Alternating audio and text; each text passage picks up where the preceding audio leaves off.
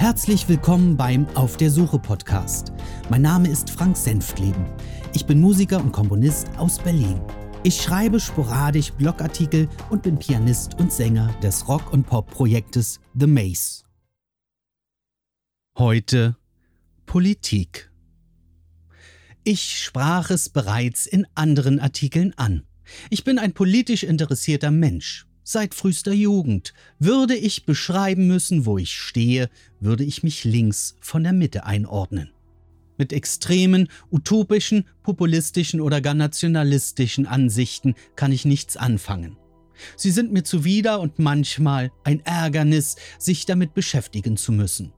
Ich selbst sehe mich als Europäer mit deutschen Wurzeln und ich bin begeisterter Anhänger der Vision eines vereinigten Europas. Zudem bin ich seit über 17 Jahren Mitglied der ältesten noch bestehenden Partei Deutschlands. Aus Überzeugung, nicht weil ich aktiv in die Politik gehen wollte. Lange vor dem Zusammenschluss der Bundesrepublik mit der DDR kannte ich bereits viele westdeutsche Politikerinnen und Politiker aus dem Bundestag und diversen Landesparlamenten. Wahrscheinlich sogar mehr als aus dem DDR-Staatsapparat. Wobei ich hier einschränken muss, dass sich das Agieren der Volkskammervertreter nicht mit realer Politik verband, sondern eher mit einer Verwaltung, da nur wenige den Kurs des Landes bestimmten. Die restlichen Abgeordneten saßen dort, um den Schein einer Demokratie zu wahren. Die bundesdeutschen Gesichter waren eher präsent, in den Nachrichten, den Talkshows oder den Übertragungen aus dem Bundestag. Kohl, Lammert, Geißler, Strauß, Weigel, Schilly, Fischer, Egon Bahr, Willy Brandt, Rudolf Dressler, Helmut Schmidt oder Hans-Jochen Vogel, um nur einige zu nennen. Alles Namen, die jeder kannte, sowohl in Ost als auch West und bei denen man zumindest die Parteizugehörigkeit zuordnen konnte. Witze über Stoltenberg, Genscher, Lambsdorff, Blüm oder anderen Politikern, die im Umlauf waren, verstand fast jeder, weil klar war, um wen es sich handelt und welche Eigenarten jeder aufwies. Aber machen Sie heute doch mal einen Witz über, sagen wir, Gerd Müller, Anja Karliczek, Katharina Barley oder Svenja Schulze. Aller Wahrscheinlichkeit nach wird sie einen Großteil ihres Umfeldes fragend anschauen, weil ihnen diese Namen nicht geläufig sind. Und die genannten Herrschaften sind immerhin alle Minister der aktuellen Regierung. Aber zurück. In diesen Jahren wurde bei uns viel über Politik gesprochen sowohl über die westdeutsche als auch über die DDR-Politik, wobei letztere aus bereits beschlossenen Fakten bestand. Nicht nur an Stammtischen, sondern auch innerhalb der Familie und der Freundschaften diskutierte man. Nicht verallgemeinert, wie es heute oft passiert, sondern konkret über Inhalte, Ansichten und Auswirkungen. Natürlich auch über die agierenden Personen, wie man sie wahrnahm, was man gut fand, was man ablehnte, ob sie sympathisch waren, authentisch wirkten oder nicht. Interessant für uns als DDR-Bürger war, dass man hier eine Politik diskutierte, die einen weder betraf, geschweige denn, dass wir damals je einen der bundesrepublikanischen Abgeordneten zu Gesicht bekamen. Ich selbst sah in diesen Jahren viele Reden und Debatten aus Bonn oder Ausschnitte davon im Fernsehen und war gefesselt. Allein die Freiheit und die Möglichkeit, eine Regierung scharf zu kritisieren, Fehler der Verantwortlichen öffentlich zu nennen oder aufzudecken, was im eigenen Land schiefläuft und das in einem nicht immer freundlichen Ton, begeisterte mich. Trotzdem war bei solchen Wortwechseln unüberschaubar der Respekt der Parlamentarier voreinander, vor dem Amt und dem Plenum, auch wenn man anderer Meinung war. Sicher gab es auch die ein oder andere seltene Entgleisung. Vor allem muss ich hier an Joschka Fischer denken, dem dann schon mal Herr Präsident, Sie sind ein Arschloch mit Verlaub herausrutschte.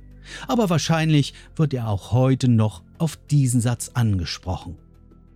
Was einem bei diesen Diskussionen, Auseinandersetzungen und Redebeiträgen nicht entging, war oft die Leidenschaft und die Überzeugung der einzelnen Akteure. Und das Wichtigste, man konnte sie eindeutig inhaltlich unterscheiden. Auch wenn sie bereits damals dem Fraktionszwang unterlagen, hatte man das Gefühl, dass das, was sie vortrugen, ihre persönliche Auffassung war. Sehe ich mir die heutige Politik an, fehlt mir einiges davon. Angefangen von den Charakterköpfen, den klaren Standpunkten und Meinungen bis hin zur fehlenden Leidenschaft und Überzeugungskraft. Ich meine, sehen wir es doch mal so. Es regiert eine CDU in Koalition mit den Sozis, die vorrangig und jahrelang vor allem SPD-Politik abarbeitete. Nicht, dass ich etwas dagegen hätte. Das Beste daran, mit einer Kanzlerin, die mit dieser Politik von vielen Bürgern überhaupt nicht in Verbindung gebracht wird, wie mein Gitarrist Heiner immer zu sagen pflegt. Das ist auch mein Eindruck und irgendwie kurios. Nur anders kann ich mir die Beliebtheitswerte und relativ großen Wahlerfolge der CDU nicht erklären, auch wenn sie in den letzten Jahren schrumpften. Fast jede etablierte Partei möchte heute ein bisschen konservativ, ein bisschen links, ein bisschen grün und ein bisschen liberal sein. Gut, die CDU-CSU wollte dann auch irgendwie ein bisschen rechts sein, um den Populisten das Wasser abzugraben, aber irgendwie ging das völlig in die Hose. Statt den rechten Rand vernünftig zu bekämpfen, half man ihm eher zu erstarken. Wie traurig. Was ich damit sagen will, ist, dass wahrnehmbar keine der noch großen Parteien ein eindeutiges Profil besitzt. Ich finde es schade und hätte mir bereits viel früher gewünscht, dass diese unsägliche große Koalition nicht mehr weitergeführt wird. Vielleicht hätten sie alle wieder zu sich gefunden. Und möglicherweise wäre meine Partei wieder in der Lage, sich auf ihre grundlegenden Kernkompetenzen zu besinnen, unter anderem in der Sozialpolitik. Es ist eh egal, wie man sich in der SPD entscheidet, eins auf die Mütze gibt es immer. Hinzu kommt, dass sich beide noch Volksparteien keinen Gefallen getan haben, in den letzten Jahren ihre internen Querelen und Auseinandersetzungen so öffentlich auszutragen. Dass sie an manchen Stellen sogar den Bezug zum Wähler und der Bevölkerung verloren, hat uns letztlich die CDU eindrucksvoll in der Zeit der letzten Europawahl bewiesen. Mit Frau Merkels Kanzlerschaft kann ich persönlich nichts anfangen. Sie führte all die Jahre zu sehr den Kurs von Helmut Kohl fort. Abwarten, schauen, was passiert und dann in allerletzter Sekunde reagieren statt regieren. Keinen eindeutigen Kurs, wenig Ziele und schwammige Andeutungen, was man vorhat unangenehme Entscheidungen, die womöglich Auswirkungen auf Wahlergebnisse haben könnten, liegen lassen und aussitzen. Das hatte für mich oft nichts mit Politik zu tun. Politik muss anpacken, vorausschauend und eindeutig sein und sollte niemals irgendwelchen parteipolitischen oder gar machtpolitischen Spielchen untergeordnet sein. Klar ist, dass sich die Politik bewegen muss. Nicht unbedingt wie Frau Merkel im Zickzack und mit der Nase in die Richtung, wo vom Volk die größten Proteste kommen. Nein, tatsächlich sollten sie wieder besser zuhören und das Volk in wichtige Entscheidungen einbeziehen. Eine Annäherung beider Seiten auf Augenhöhe wäre von Vorteil. Und trotzdem, mein Interesse an der Politik verlor ich nicht, aber ich kann einige verstehen, die das Agieren kritisch sehen und sich wie ich ein differenzierteres Profil der Parteien wünschen. Was ich dagegen nicht verstehe, ist die oft gehörte Verallgemeinerung der Politik und die Gleichgültigkeit mancher Mitbürger, gerade wenn von denen da oben gesprochen wird und dass man schließlich als Kleiner sowieso nichts ausrichten könne. Das wundert mich. Warum wendet man sich gänzlich von der Politik ab? Ist es ihnen wirklich egal, was aus diesem Land und aus Europa wird? Ich höre und lese von ihnen.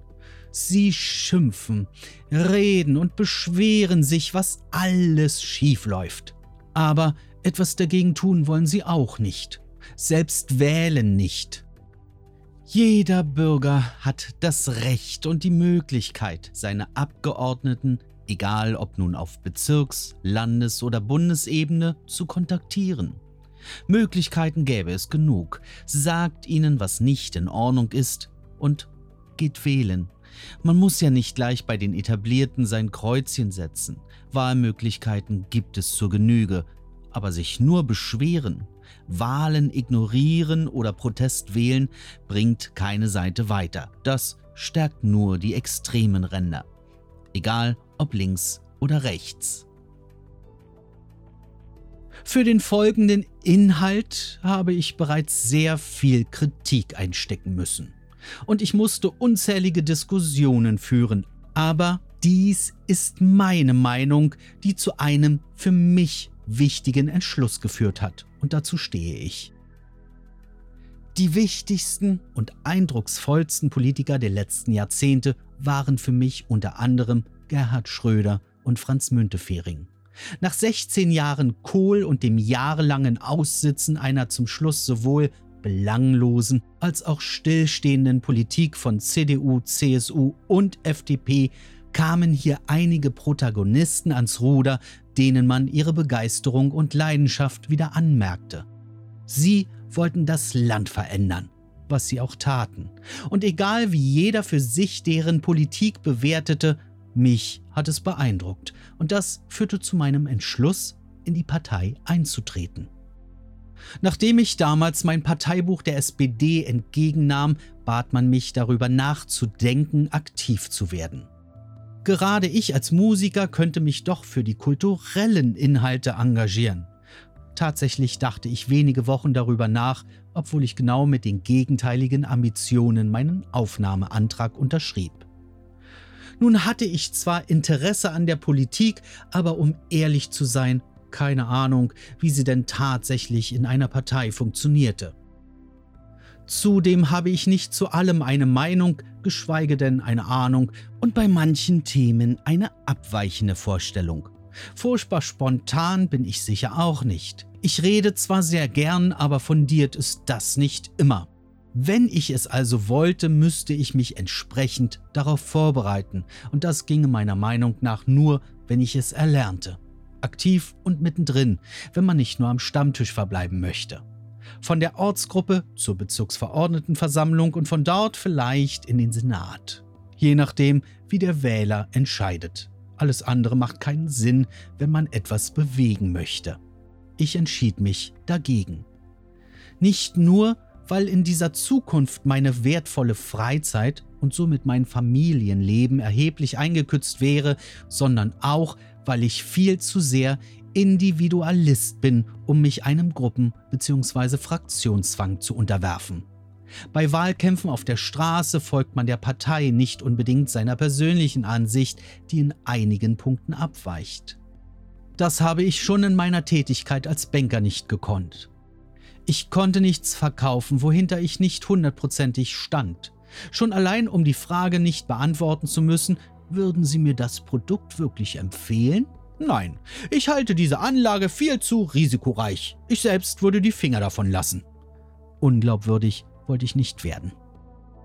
Bundeskanzler Schröder und mit ihm die SPD und die Grünen sind letztendlich für Teile ihrer umgesetzten Visionen abgewählt worden.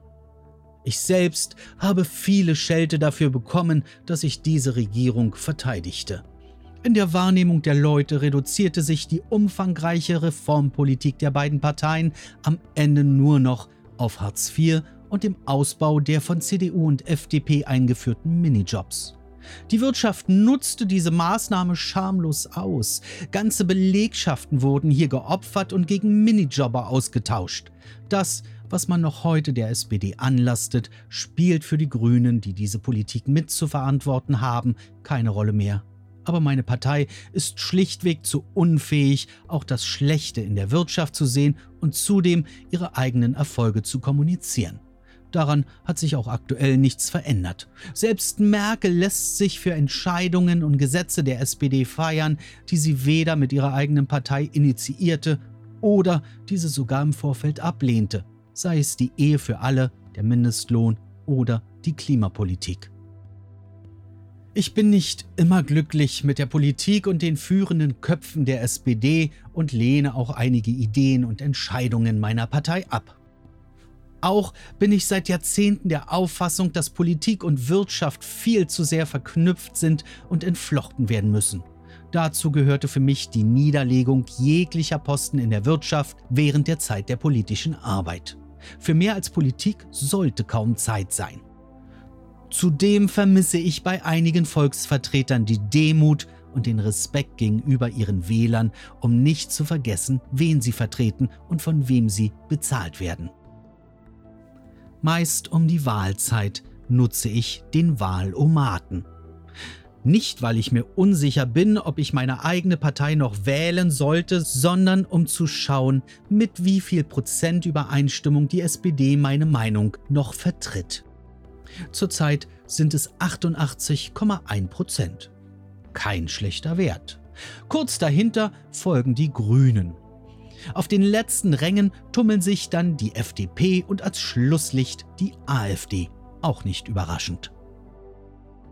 Wenn ich an die letzten Tage der DDR denke, dann fallen mir vor allem zwei historisch wichtige Sätze ein, die mir heute noch einen Schauer über den Rücken jagen, wenn ich daran denke. Wir sind das Volk und die Mauer muss weg. Das Volk einer Diktatur begehrt auf, um Recht, Freiheit und Demokratie zu fordern. Es ging ums Ganze. Menschen wurden zuvor eingesperrt, wenn sie die Regierung öffentlich kritisierten. Menschen wurden eingeschüchtert und drangsaliert, wenn sie diesem Land den Rücken kehren wollten und einen Ausreiseantrag stellten. Andere Menschen wurden überwacht, bespitzelt und verfolgt und waren am Ende freiwillig für die staatlichen Organe. All das ging mir durch den Kopf, als ich diese Sätze zum Teil in abgewandelter Form Jahre später in den Berichterstattungen zu den Pegida-Demonstrationen hörte. Wir sind das Volk und Merkel muss weg. Das erschütterte mich und machte mich wütend. Vor allem war es ein Schlag ins Gesicht derer, die unter dem Regime der DDR litten und die all die genannten Repressalien durchleben mussten. Für Menschen, die diese Sätze missbräuchlich für ihre fremdenfeindlichen, rassistischen und rechtspopulistischen Zwecke nutzten, kann ich kein Verständnis aufbringen. Wir leben in einem freien und demokratischen Land. Und noch werden wir von Parteien vertreten, die diese Werte und Rechte verteidigen. Das ist nicht selbstverständlich. Viele Menschen auf dieser Welt beneiden uns darum. Und trotz der Kritik an der Politik, den unterschiedlichsten Ansätzen der agierenden Parteien, sind diese Demokraten glücklicherweise in der Überzahl. Dass das so bleibt, liegt an uns, den Wählern, denn gleichzeitig stehen die Rechtspopulisten und Antidemokraten in ihren Startlöchern und hoffen, endlich zum Zuge zu kommen. Das bereitet mir Sorge. Je weiter wir uns vom Nationalsozialismus und der DDR zeitlich entfernen, umso weniger scheinen unsere errungenen Werte eine Rolle zu spielen. Anders kann ich mir die Sympathie und die Wahlerfolge der Rechtspopulisten auf dieser Welt nicht erklären. Welche Faszination geht von solchen Gruppen aus, die unser aller Freiheit und unsere Rechte aufs Spiel setzen? Man sehe nach Ungarn, nach Polen, nach Österreich, in die Schweiz, in die USA oder in die Türkei. Obwohl sie existierten, sind in einigen dieser Länder bereits erhebliche Einschnitte der demokratischen Grundsätze vorgenommen worden. In anderen gibt es erste Anzeichen und Konsequenzen, die nicht nur die Menschen im eigenen Land zu spüren bekommen, sondern auch der Rest der Welt. Wollen wir das? Wollen wir riskieren unsere Informationsfreiheit, die Pressefreiheit, die Meinungsfreiheit oder die Kunstfreiheit zu verlieren? Letzteres steht unter anderem im Grundsatzprogramm der AfD in Sachsen mit den Worten Kultur darf kein Tummelplatz für soziokulturelle Klientelpolitik sein. Somit sollen einem Großteil der freien Theater die Gelder gestrichen werden, weil den Herrschaften die Inhalte des Dargebotenen nicht passt. Auch gab es in den Jahren zuvor von ihnen immer wieder Verbotsanträge für diverse Konzerte kritischer Bands und Musikgruppen. Und das wäre nur ein Anfang für ein Einschränken der Grundrechte. Bei Pegida und ähnlichen Aktionsbündnissen warnte man seitens der Politik nur vereinzelt und vorsichtig den Rest der Republik vor deren Islam und Fremdenfeindlichkeit und den rechtsradikalen Einflüssen. Sobald sich aber der sogenannte besorgte Bürger in die Menge der Demonstranten einreihte, wollte man plötzlich sogar einen Dialog. Der Satz Ich bin kein Nazi, aber wurde über die Medien zigfach wiedergegeben. Ich kann ihn echt nicht mehr hören. Wir brauchen hier keinen Dialog, denn ein Rassist wird weiter Rassist sein und rechtes Gedankengut, egal wie man es umschreibt, bleibt rechtsradikal. Und jemand, der meint, er müsse sich diesen Leuten anschließen, der hat sich dazu entschieden. Das Einzige, was zu tun ist, ist menschenverachtenden, rassistischen und antisemitischen Aktionen und Ideen entgegenzutreten.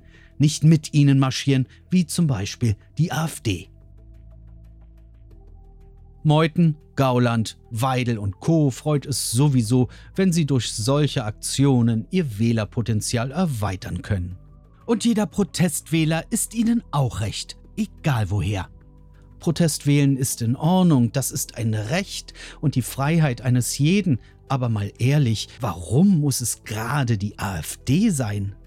Eine Partei, die ein völlig antiquiertes Familienbild propagiert, die antisemitisch und ausländerfeindlich agiert, die Grenzen aufbauen will, behinderte Kinder separieren und in Sonderschulen stecken will, die den wissenschaftlich bewiesenen Klimawandel lange Zeit bestreitet, völlig unbegründete Angst verbreitet, demokratische Werte einschränken will, mit Rechtsradikalen überhaupt kein Problem hat, populistisch vorgeht und als Partei im Vergleich den geringsten Frauenanteil hat. Warum sollte man ernsthaft eine Partei wählen, die in Parlamenten einen Großteil von Mitgliedern zu sitzen hat, die keinerlei politische Erfahrung haben. Sorry. Ich hole mir ja auch keinen Hobbyhandwerker ins Haus, der nur mal auf YouTube gesehen hat, wie etwas funktioniert. Warum? Bei mir würden schon bei einem Fakt alle Alarmglocken klingeln. Und dabei ist diese Liste sicher nicht komplett. Wer sich mit diesen unsäglichen Attributen, mit diesem Handeln und Denken identifizieren kann, der möge entsprechend wählen. Es steht jedem frei. Aber hier kann ich nur hoffen, dass es die wenigsten sind. Alle anderen, die tatsächlichen Protestwähler, haben genügend alternative Möglichkeiten, ihren Unmut kundzutun. Bei der letzten Europawahl standen schließlich insgesamt 41 Parteien zur Wahl. Selbst die Partei Die Partei von Martin Sonneborn wäre eine weit bessere Alternative zum Protest gewesen als die AfD. Denn die Partei fordert nichts Ernstes, hat nur satirische Ansichten, macht nichts und es ist ihnen egal. Im Übrigen Glückwunsch zu zwei Mandaten im EU-Parlament, Herr Sonneborn. Nun liegt es an den demokratischen Parteien mit ihrer Politik, dieser Ausgangslage und dieser Bedrohung entgegenzutreten. Hier hätten sie ein Thema, das sie alle eint. Dämonisieren der rechten Ränder, ausgrenzen oder gar ignorieren hilft nicht. Bekämpfen, aufklären und sich daran erinnern, was die eigene Aufgabe ist, den Menschen, die sie gewählt haben, dienen. Das war's für heute. Vielen Dank fürs Zuhören. Bis dann alles Gute und schöne Grüße aus Berlin. Euer Frank.